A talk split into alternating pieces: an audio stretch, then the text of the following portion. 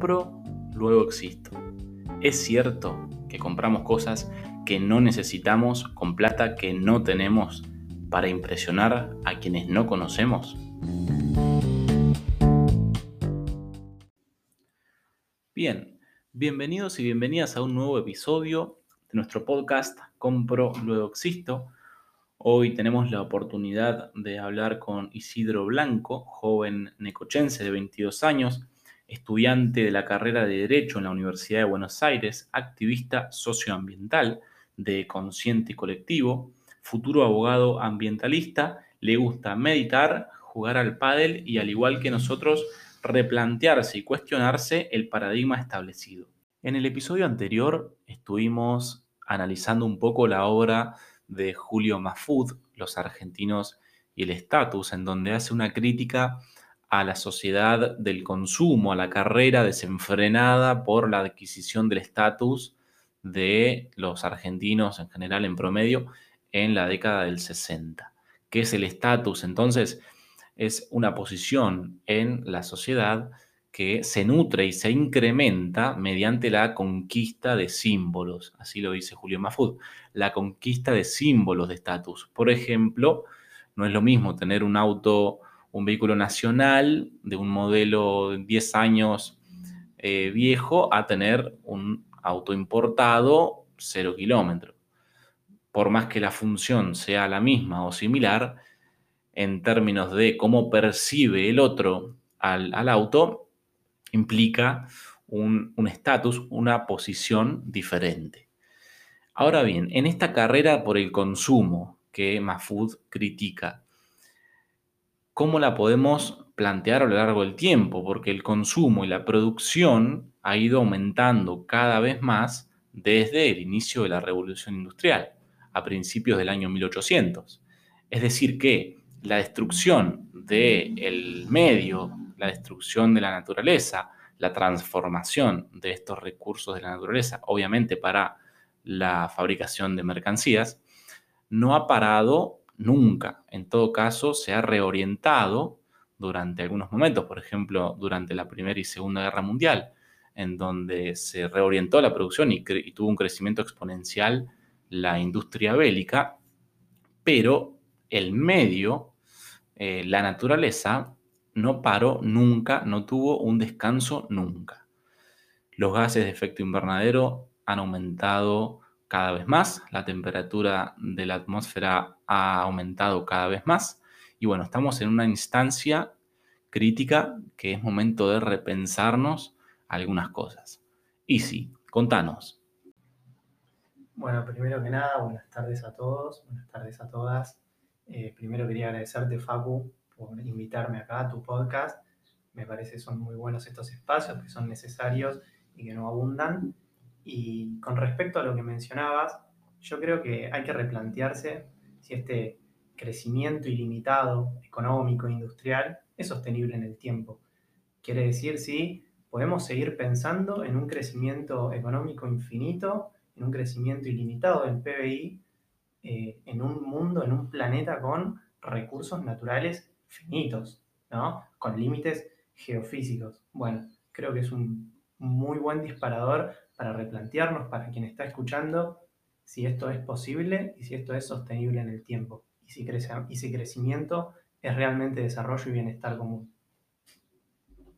Justo ayer, y si leí eh, una noticia en Infocampo, un portal, eh, bueno, destinado a, los productores agropecuarios, en el que demostraba eh, y relataba que según el NOAA, que el NOAA es la Oficina Nacional de Administración Oceánica y Atmosférica de los Estados Unidos, el mes pasado fue el más caluroso en 141 años y que el hielo ártico se redujo a mínimos históricos durante este mes.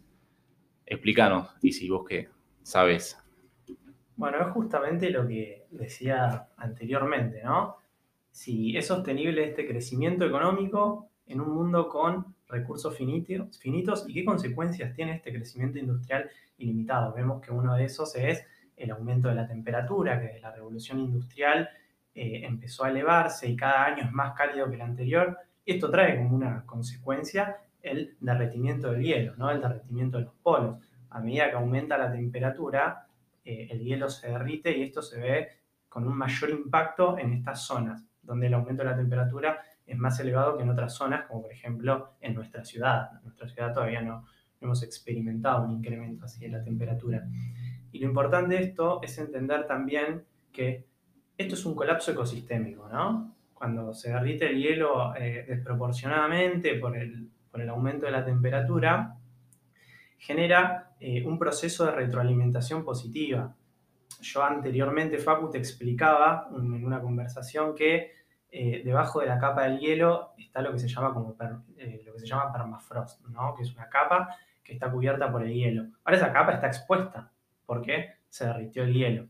Y esa capa lo que contiene es metano, que es un gas de efecto invernadero, ¿no? Entonces, al estar expuesta se empiezan a liberar esos, ese metano, ese gas de efecto invernadero que contiene el permafrost. Y como bien sabemos, el cambio climático, el aumento de la temperatura se produce por la emisión de gas de efecto invernadero. Entonces, mayor metano, mayor cambio climático. Claro. Entonces, bueno, el cambio climático te produce el derretimiento de los polos y ese derretimiento de los polos lo que te produce es más cambio climático. O sea, es un panorama bastante complejo.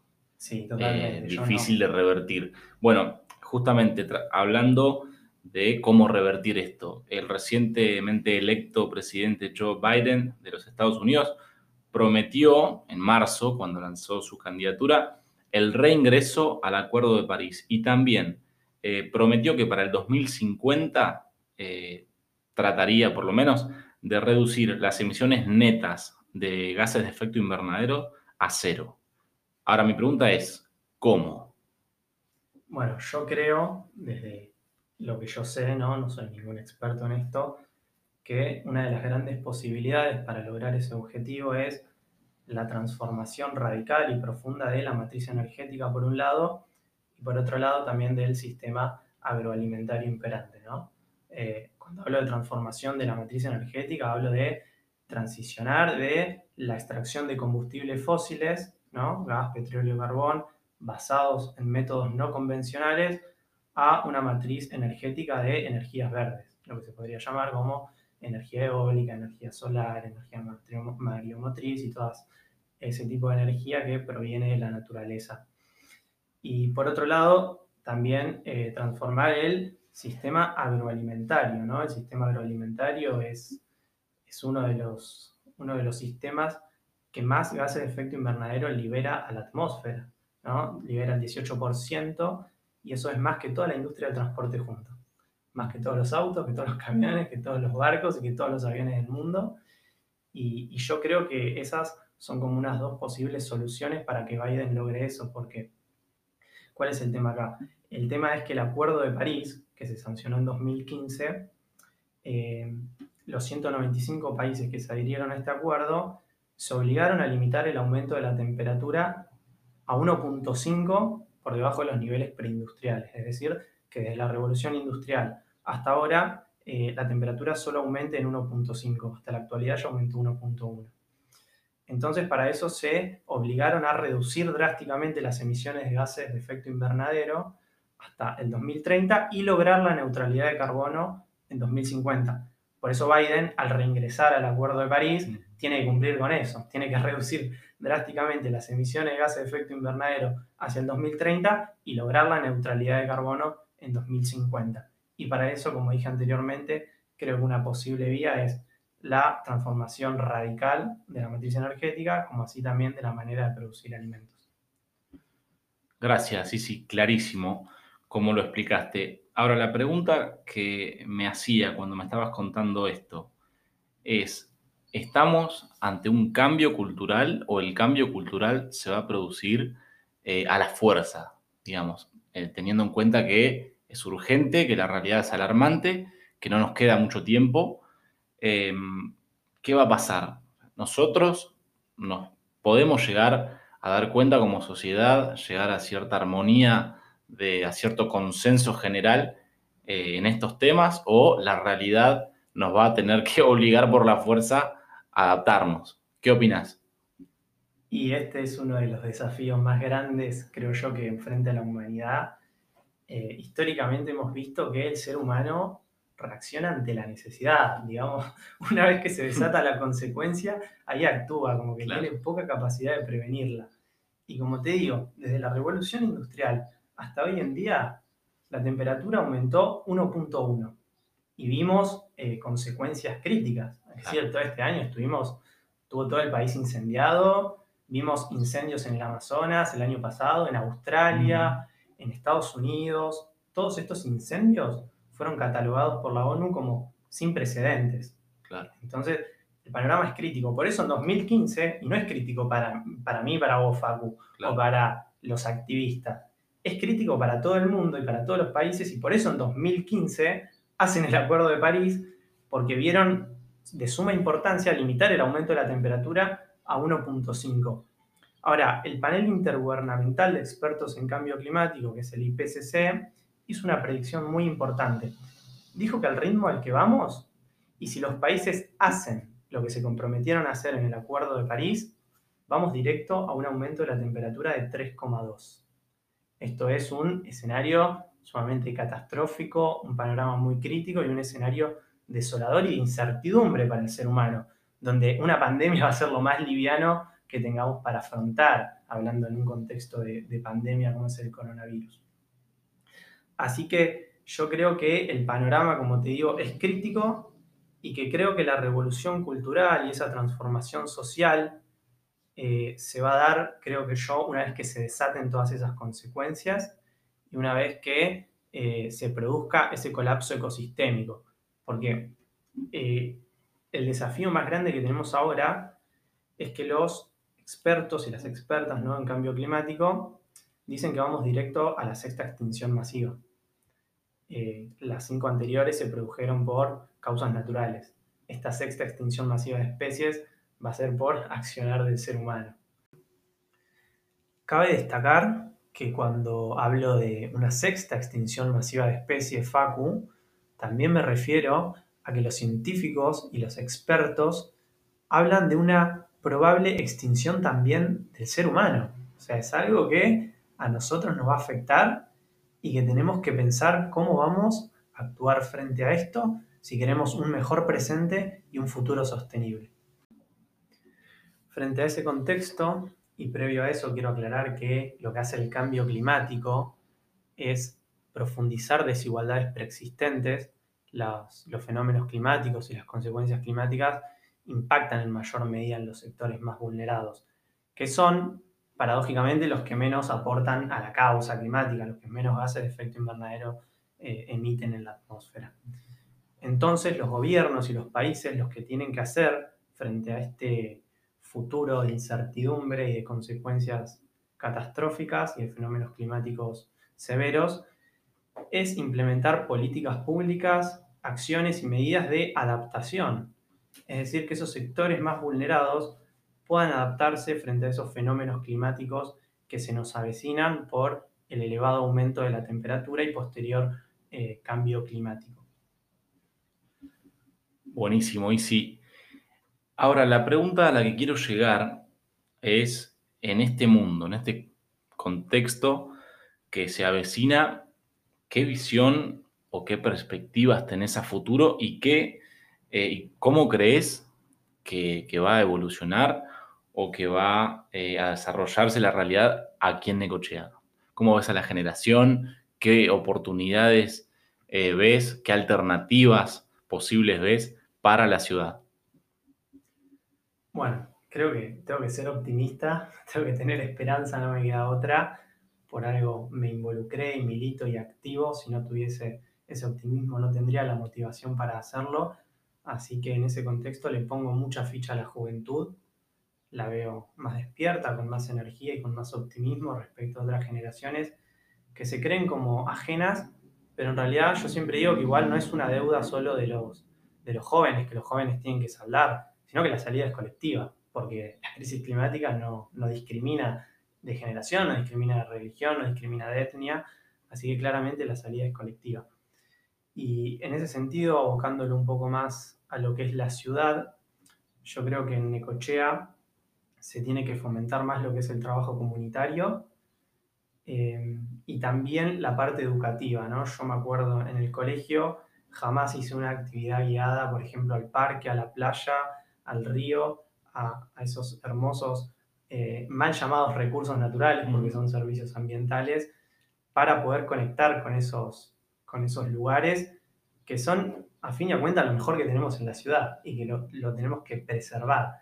Así que yo creo que en la ciudad eh, es urgente que haya medidas de gestión ambiental para proteger esos servicios ambientales, como así también, como dije al principio, empezar a transformar y a cambiar el modelo de producción energética y el modelo de producción de alimentos.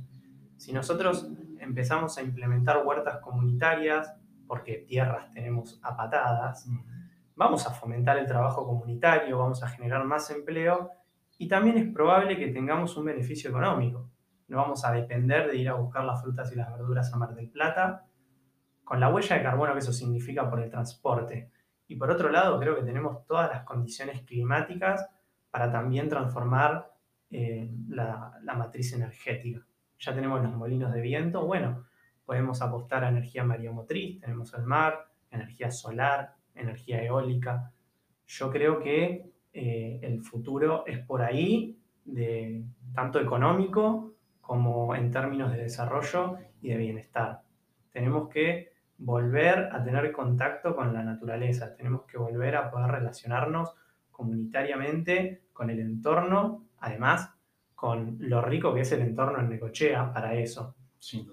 Facu, yo mira, yo estudio en Buenos Aires, toda la gente de Necochea que estudia en La Plata o que estudia en Buenos Aires, eh, no puede prescindir de Necochea, ¿me entendés? Allá está repleto de cemento, es otra la vida, es otra la celeridad de la vida, ¿no? Estamos en, constante por el, por el mismo consumismo, estamos ansiosos por las redes sociales, por todo, y la gente lo que busca es una salida en la naturaleza, por eso muchas veces termina volviendo a Necochea, se ve más profundizado en el primer año, pero siempre eh, después cuando van pasando los años queremos volver para acá para tener ese contacto con la naturaleza que en tanto nos conecta con nosotros mismos y, también con nuestro bienestar y nuestra estabilidad emocional y nuestra estabilidad mental. Excelente, y sí, qué, qué bueno lo que estás diciendo. Realmente es eh, esperanzador escuchar un chico que estudia Derecho, que es una carrera bastante ortodoxa, una carrera que quizá, no sé, eh, bueno, bien como es la UBA, pero en general eh, la, noción que hay del, del, chico o chica que estudia Derecho es bastante conservador, tiende a tener ciertas cosas que no son muy críticas por ahí con eh, algunos mandatos o cuestiones ya establecidas desde el paradigma. ahora, volviendo al tema de Necochea, ¿vos cómo crees que sería posible que la ciudad crezca Primero, yo creo, y no sé si vos coincidís, que la ciudad no tiene una identidad definida. Me parece que tenemos un poquito de, o sea, un poquito no, tenemos una identidad fuerte con el campo, con las cuestiones agropecuarias, con la producción eh, agrícola, tenemos eh, un enclave agroexportador eh, y una generación de riqueza que se nos va, que es el puerto, y también tenemos durante tres meses una afluencia de turistas bastante grandes. Pero la ciudad creo que no tomó un norte en el sentido de que no es ni una ciudad turística, ni una ciudad agroexportadora, ni una ciudad agrícola, mucho menos industrial. ¿no? Tiene un poquito de todo, pero creo que no se desarrolló a fondo en ninguna. Eh, ¿Cómo crees, por ejemplo, supongamos que la ciudad eh, se encamina a crecer como una opción turística? El tema del parque. El otro día hablaba con un amigo y me dice, eh, creo que no, no es viable que eh, se hable como un problema el hecho de cortar algunas plantas para poner, no sé, una cancha de hockey o lo que sea, eh, un hotel, lo que, lo que sea. teniendo el lugar que tenemos para el sur, podemos hacer tres o cuatro parques Miguel Lilio más. Yo creo que si no es sustentable, no es desarrollo. Eso por, en un primer lugar creo que la ciudad tiene que, empezar a, como te digo, implementar políticas de gestión ambiental porque, y educativas.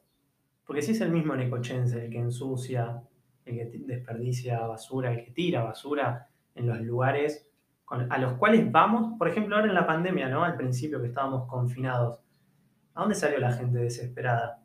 A juntarse con sus amigues, como así también a conectarse con la naturaleza. Sin duda. ¿No? Es lo que necesitamos, los vínculos sociales y la conexión con el entorno. Fuera de eso estamos mal. Estamos ansiosos, estamos depresivos y, tenemos que empezar, como te dije anteriormente, a fomentar eso. El trabajo comunitario, como así también cuidar esos lugares y esos espacios que nos conectan con la naturaleza. Y hasta que no cambie la lógica económica lineal de explotación de recursos naturales, mal llamados recursos naturales, para generar riquezas, entre comillas, es inviable que en Necochea se pueda hacer una ciudad turística y que sea respetable y amigable y en armonía con la naturaleza. Porque hasta que no cambie ese sistema lineal económico, todas las ciudades y todos los países van a seguir haciendo lo mismo, destruyendo los ecosistemas que nos permiten la subsistencia en el planeta para generar dinero o riquezas que no permiten la subsistencia en el planeta. Buenísimo, sí, más que claro. Quería agradecerte por el tiempo que te has tomado de venir, de conversar, eh, felicitarte, no sé si tengo eh, el, derecho o, o la potestad para felicitarte, pero la verdad que es muy destacable el tiempo que le pones eh, a que los chicos y las chicas tomen conciencia, la sociedad toda en general. Así que un gracias más que sincero desde el corazón y bueno, todo sea para bien. Si querés agregar algo. Es que cuando yo creo que cuando haces algo con pasión, por más esfuerzo, por más dedicación que le des en el día a día, te lo tomas liviano. Yo realmente hago todo esto ad honorem, eh, hago cuatro materias en la facultad, hago deporte, me veo con amigos, con amigas, le dedico tiempo a mi familia, a ocio personal, y aún así me resulta liviano, no estoy estresado ni nada por el estilo, porque cuando algo te apasiona realmente lo haces desde ese lugar. Y yo creo que lo más importante, la mejor acción individual que podemos hacer es involucrarnos. Yo no voy a transformar todo esto, vos tampoco Facu, pero si somos muchos sí la salida es realmente colectiva. ¿Y por qué lo digo? Lo digo porque eh, en el siglo XX, ¿no? hace un siglo, la ciencia hizo un descubrimiento muy importante que el budismo ya lo venía diciendo hace 2500 años, pero como es una corriente espiritual, no se le da la certeza que se le da a la ciencia. Que lo que descubrió la ciencia fue la interdependencia. El concepto de interdependencia significa que todo está conectado, que todo está entrelazado, que los seres humanos estamos compuestos por el mismo polvo que están hechos las estrellas. Esto está comprobado científicamente y el budismo lo dice hace 2500 años.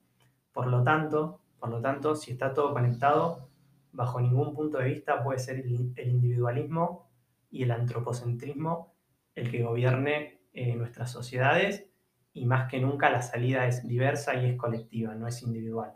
Por eso invito a que se involucren, eh, yo sé que muchas veces aparece, aparece ese sentimiento de, bueno, yo no voy a poder transformar, mi, aporte va a ser insignificativo, pero gracias a que hay muchos que piensan que involucrándose sí pueden hacer un aporte significativo, cada vez somos más y cada vez hacemos más fuerza y presión para que todo esto cambie. Y eh, además de última, lo que podés hacer es seguir aquellas organizaciones, ya sean redes sociales o lo que sea, que luchan por causas sociales y realmente compartiendo lo que hacen, reposteando una historia, hablando con alguien al respecto, están haciendo un cambio enorme. Pero quedarse sentado en la cama viendo por la ventana cómo se va todo al carajo, no es claramente una posición que yo decido tomar y es una invitación a que todo el mundo pueda involucrarse porque la verdad que es hermoso y es mucho más retributivo de lo que uno cree. Excelente, Isi. Muchas gracias. Gracias a vos, Raúl.